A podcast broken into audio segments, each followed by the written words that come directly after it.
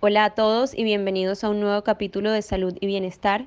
Mi nombre es Diara García y en compañía de mi colega Kairis Espinosa estaremos hablando sobre la importancia de una buena alimentación para nuestra salud. Así es, Diara. Para ello, el día de hoy conversaremos con un invitado especial que nos informará un poco más acerca de las ventajas que trae consigo una buena alimentación. Como todos sabemos, hoy en día llevar una vida saludable cuesta trabajo, ya sea por nuestro tiempo o costumbres. No es un secreto que la vida actual es un tanto estresante y rápida, lo cual nos puede llevar a una serie de hábitos poco saludables para nuestras vidas.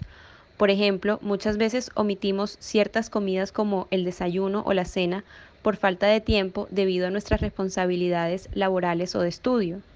Así es, a pesar de esto, somos conscientes de que este estilo de vida poco saludable nos lleva a tener problemas con el tiempo son mucho más serios y preocupantes, como lo son la gastritis, los cánceres de estómago, pérdidas de peso y debilidad en nuestro cuerpo.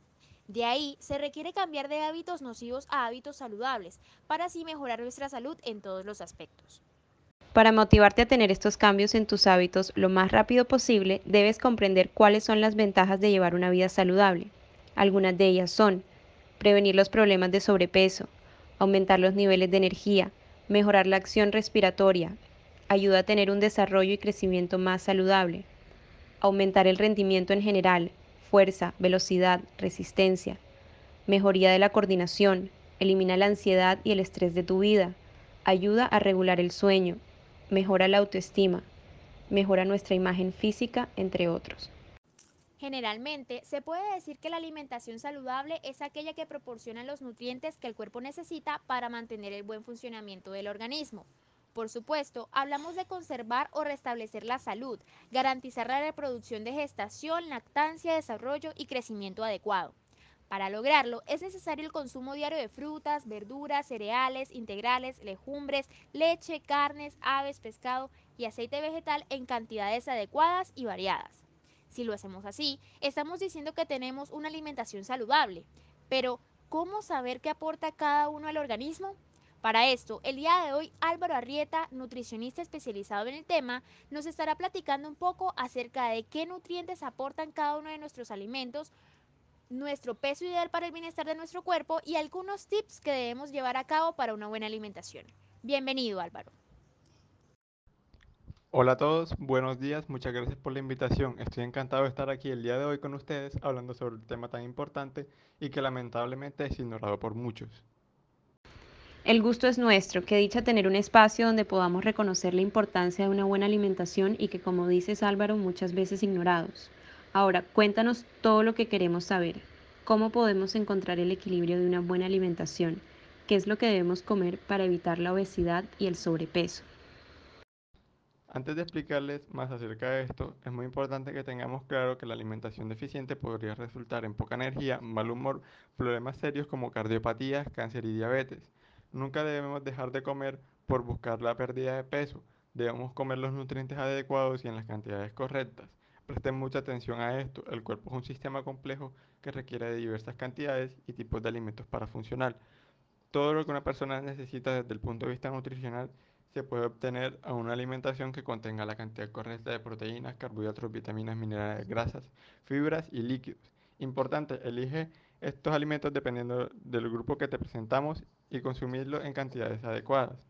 Ahora bien, la proporción de esto varía dependiendo de la persona y depende del género, la edad, la estatura, el peso y la cantidad de actividad que realice.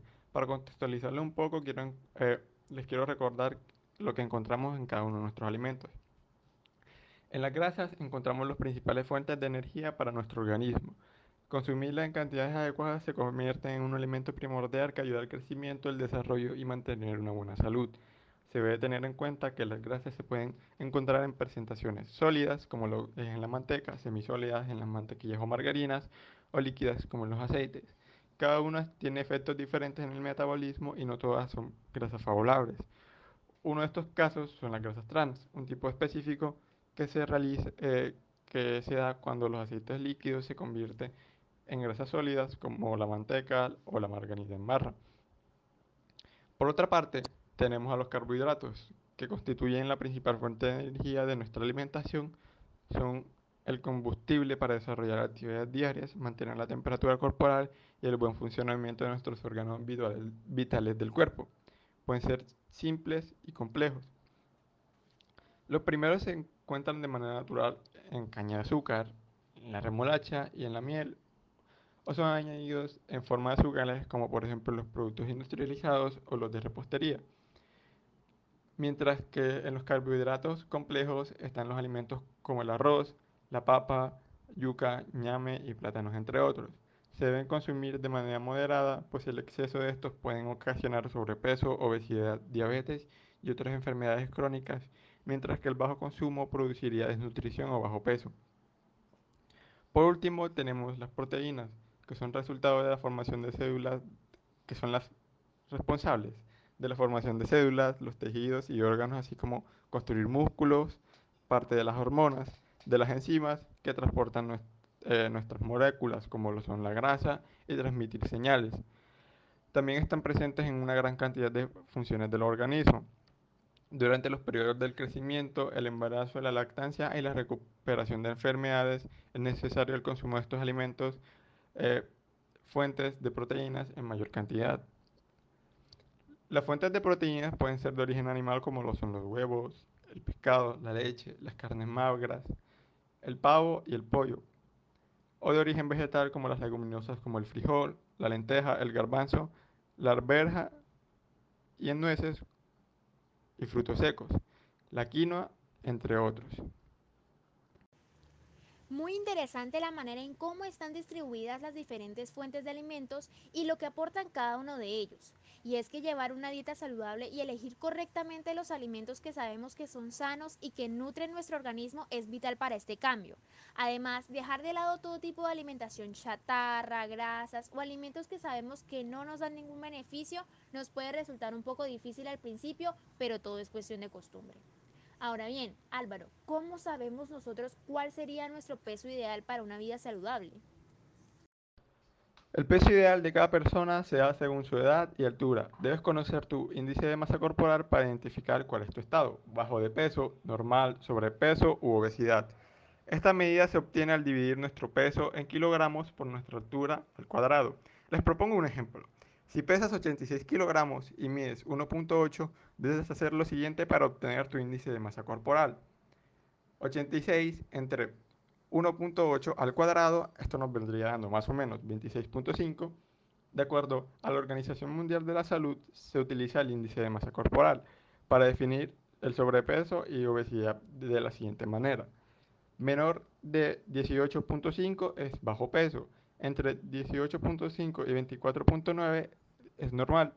Entre 25.5 y 29.9 es sobrepeso o preobesidad. Y mayor de, de 30 vendría siendo obesidad. Esto es algo súper importante de reconocer. Gracias Álvaro por darnos esta medición, pues muchas veces creemos que solo con pesarnos en una báscula podemos determinar si tenemos o no sobrepeso. Es el caso de muchas personas creer que están en sobrepeso o lo contrario, en bajo peso, tan solo por el valor que nos marca la báscula, cuando en realidad hay que tener en cuenta otros factores como nuestra altura para poder determinar esto. Cambiar nuestros hábitos puede resultar muy difícil. ¿Qué podemos hacer para hacerlo más fácil? Álvaro, ¿qué tips nos dejas hoy para que este estilo de vida saludable sea sostenible? Bueno, para llevar una alimentación saludable desde casa, algunos consejos que le brindaría serían aumentar el consumo de frutas, verduras y cereales integrales, evitar el consumo de gaseosas y bebidas con mucho azúcar, limitar el consumo de alimentos ricos en grasa y azúcares y disminuir el tamaño de las porciones. Bueno Álvaro, muchas gracias por haber hecho parte de nuestro episodio el día de hoy, por habernos informado un poco más acerca de la importancia de cada uno de los alimentos que consumimos y enseñarnos cómo, dónde y de qué manera identificar si estamos ingiriendo de manera adecuada nuestros alimentos. Para todos nuestros oyentes, este fue un nuevo capítulo de salud y bienestar. Gracias por escucharnos.